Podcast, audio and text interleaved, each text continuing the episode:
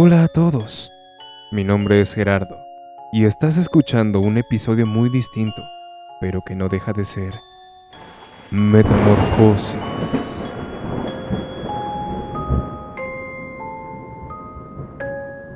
El día de hoy les traigo una sección que tenía tiempo pensando en sacarla y que el día de hoy me gustaría la conociera. Esta sección tiene el nombre de capítulo por capítulo, porque aquí encontrarán prácticamente audiolibros e historias que sean más largas como para contar en uno de los capítulos anteriores. Me gustaría mantener los libros de terror u oscuros en el podcast, aunque siempre se está abierto a más ideas. De primera lectura, quería traer uno de los libros que les tengo mucho cariño y además tienen gran importancia en la formación de este podcast. Y sí, es Metamorfosis de Franz Kafka. Espero les guste tanto como a mí. Sin más que decir, demos inicio a este episodio.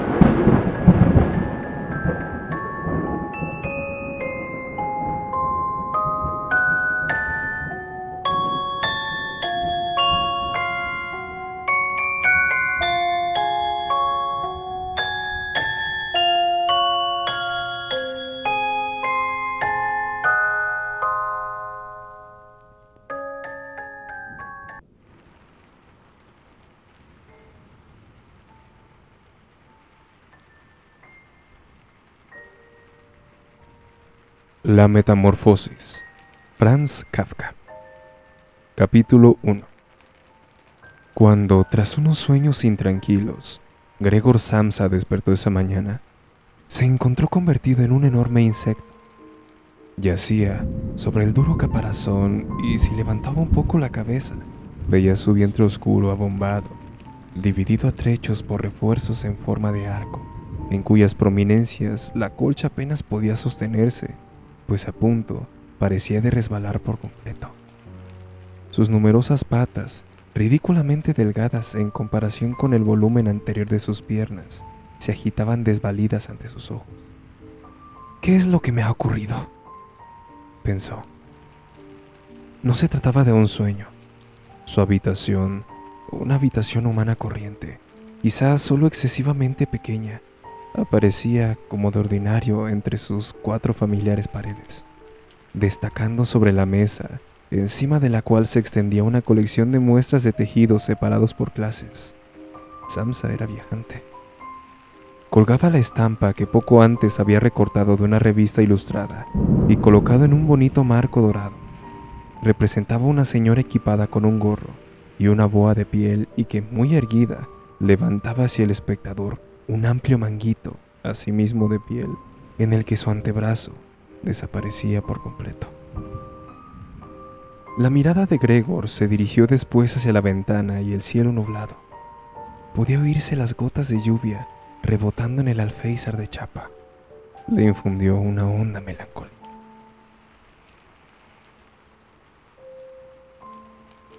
¿Qué ocurriría si yo siguiera durmiendo un rato más y me olvidara de esta chifladura? Pero esto era totalmente irrealizable, pues estaba acostumbrado a dormir del lado derecho y no podía en su actual condición colocarse en tal postura.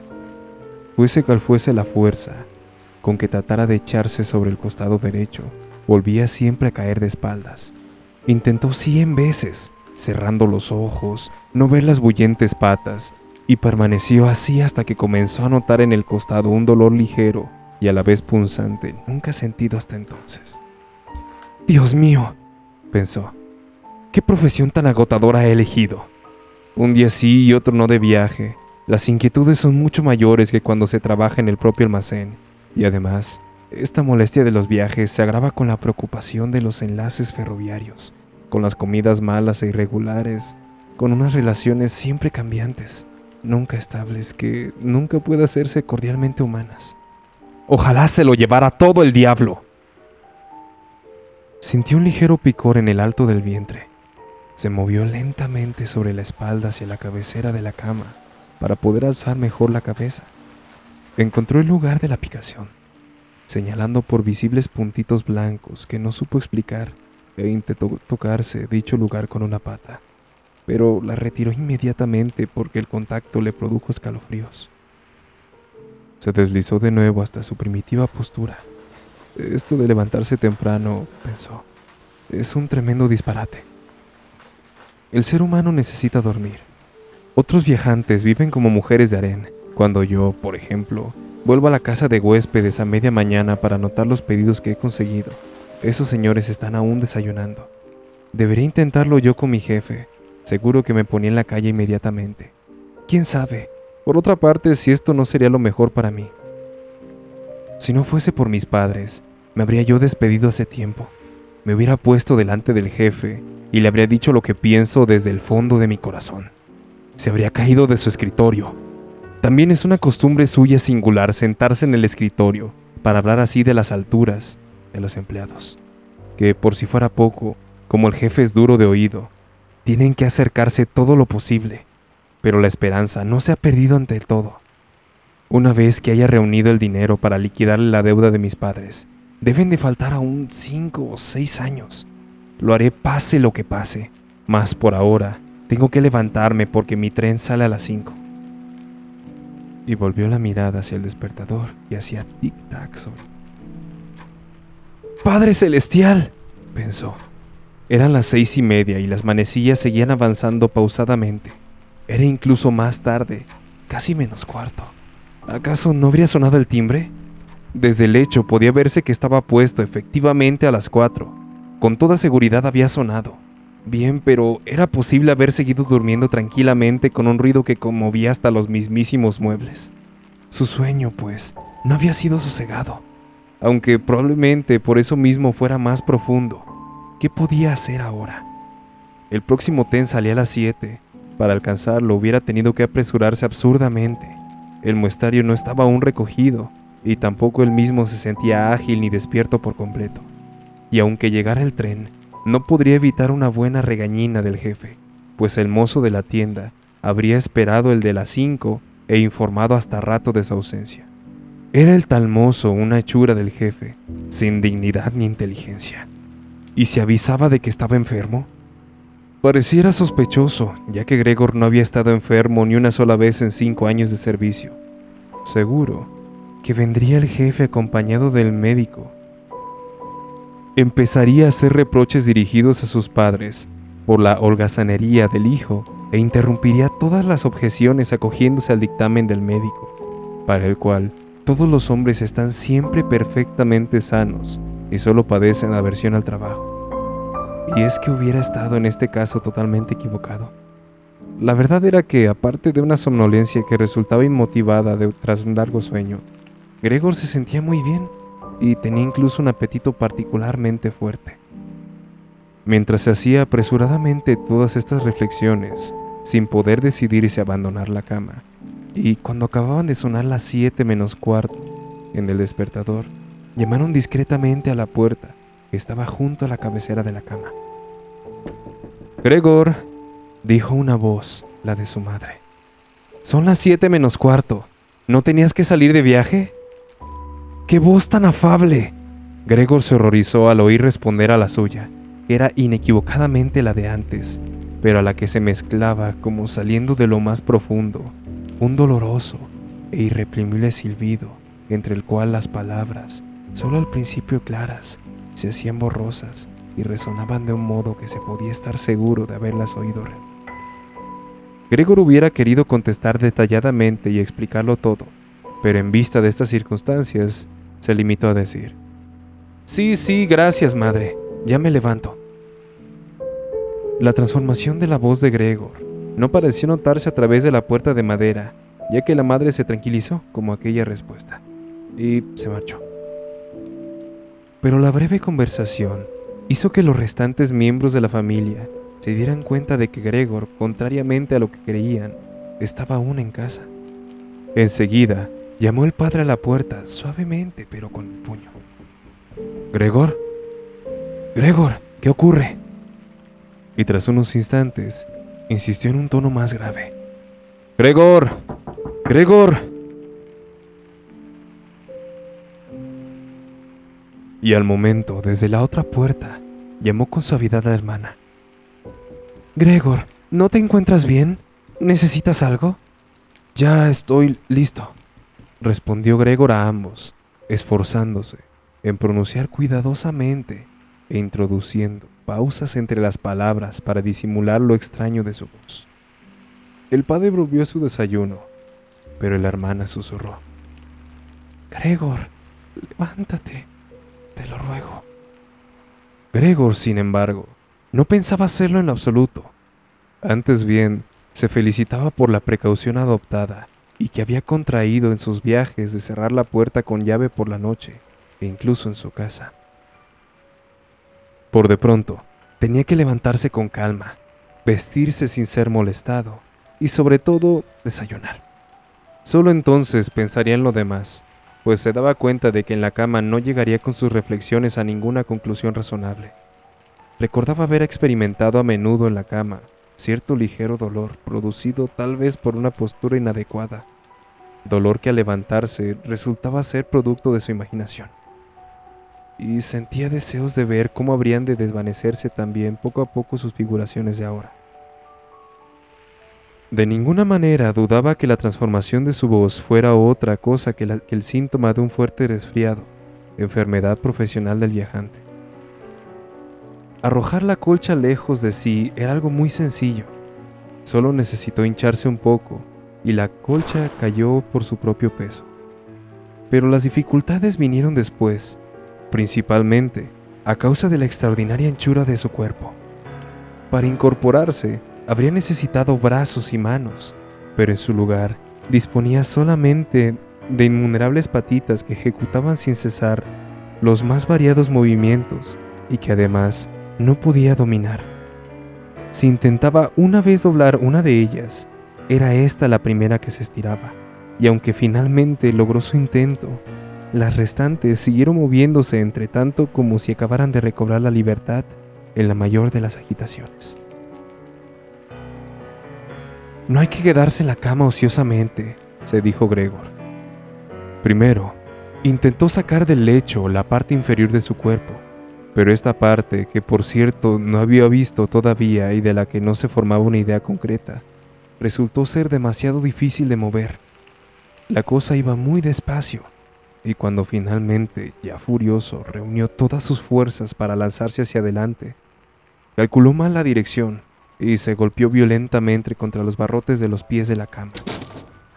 El intenso dolor que sintió le informó inmediatamente que la parte inferior de su cuerpo era quizá en su nueva condición la más sensible. Trató por consiguiente de sacar primero de la cama la parte superior de su cuerpo, y volvió la cabeza con precaución hacia el borde de la cama. Lo logró fácilmente y a pesar de su anchura y su peso, todo el cuerpo siguió poco a poco el movimiento iniciado por la cabeza, pero cuando al fin se encontró con esta colgando fuera de la cama, tuvo miedo de seguir avanzando de aquella manera, pues si a la postre se dejaba caer, sería necesario un auténtico milagro para que la cabeza no resultara herida y a ningún precio podía permitirse perder precisamente entonces el conocimiento. Antes prefería quedarse en la cama. Pero cuando suspirando, tras realizar de nuevo repetidos esfuerzos, volvió a yacer como al principio y tornó a ver sus patas luchando entre sí con mayor furia, comprendió que no tenía ninguna posibilidad de poner orden y calma en aquella arbitrariedad, y se dijo de nuevo que de ningún modo podría permanecer en la cama y que lo más sensato era arriesgarlo todo, aunque solo quedase la mínima esperanza para liberarse del hecho. Mas al mismo tiempo, tampoco dejaba de recordar que la reflexión serena es siempre mejor que las decisiones extremas. En aquel momento, volvió los ojos hacia la ventana, aguzando cuanto pudo la mirada, pero por desgracia, poca esperanza y alegría podía infundirle la nieva matinal que ocultaba incluso el lado opuesto de la estrecha calle. Las siete ya, dijo al oír de nuevo al despertador. Las siete ya y semejante niebla todavía. Y durante unos instantes permaneció echado, sin moverse y respirando quedamente, como si esperara que el silencio total pudiera ser posible, que las circunstancias retornaran a la realidad y a la normalidad.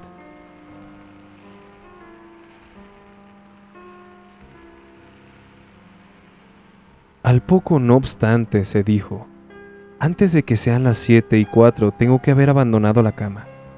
Aparte de que entre tanto vendrá alguien de la tienda a preguntar por mí, pues abren antes de las siete. Y se dispuso a hacerlo balanceando uniformemente su cuerpo cuán largo era. Si se dejaba caer de esa forma, la cabeza que pensaba mantener claramente erguida al caer, saldría casi de seguro ilesa.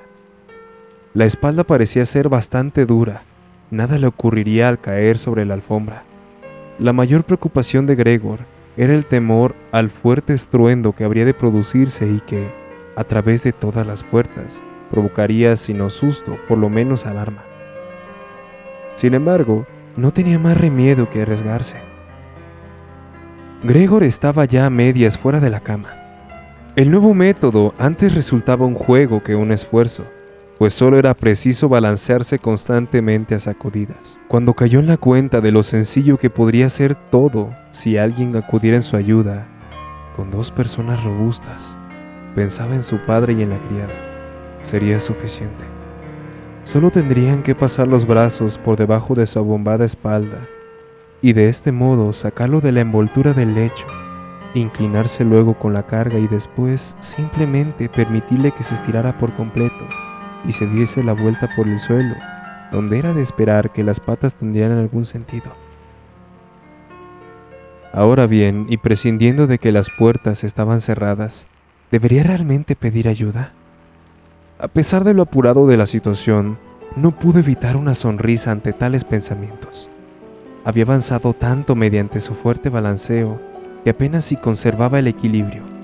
Muy pronto tendría que decidirse de forma definitiva pues faltaban solo cinco minutos para las siete y cuarto. En aquel momento, llamaron a la puerta de la casa. Es alguien de la tienda, se dijo, quedándose casi petrificado, mientras que sus patas seguían danzando aún más rápidamente. Durante unos instantes, todo permaneció en silencio. No abren, pensó Gregor agarrándose a cualquier absurda esperanza. Pero como era natural, la criada se dirigió igual que siempre hacia la puerta con paso firme y abrió. A Gregor le bastó oír la primera palabra de saludo pronunciada por el visitante para saber quién era. El intendente en persona. ¿Por qué estaba Gregor condenado a trabajar en una empresa en la que la mínima tardanza despertaba inmediatamente el mayor recelo? ¿Acaso todos los empleados eran sin excepción unos canallas y no había entre ellos ningún hombre sincero que, después de perder aunque solo fuese un par de horas matinales, se volviese loco de remordimiento y no se hallase en condiciones de abandonar la cama? No era suficiente comandar a un aprendiz a preguntar, si es que por otra parte resultaba necesaria esa manía de preguntar. Y tenía que venir el propio intendente para hacer ver a toda la familia que la investigación del asunto tan sospechoso solo podía ser encomendada al discernimiento del principal. Y Gregor, más a consecuencia de la excitación que le acometió tras estas reflexiones por, que por auténtica decisión, se lanzó con todas sus energías fuera de la cama. Fue un golpe fuerte, pero no un ruido propiamente dicho. La caída había sido algo amortiguada por la alfombra y además la espalda era más elástica de lo que Gregor suponía, resultando que el ruido no pareció ni con mucho tan alarmante, pero no había tenido la suficiente precaución con la cabeza. Se golpeó y furioso y adolorido le arrestregó contra la alfombra.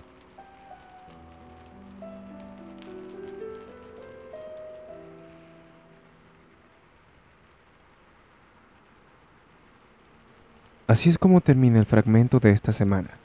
En este caso, no fue posible contar todo el capítulo porque tendría una duración de 50 minutos. Quiero mantenerlo bien como para que puedas escucharlo mientras haces tus tareas del día a día.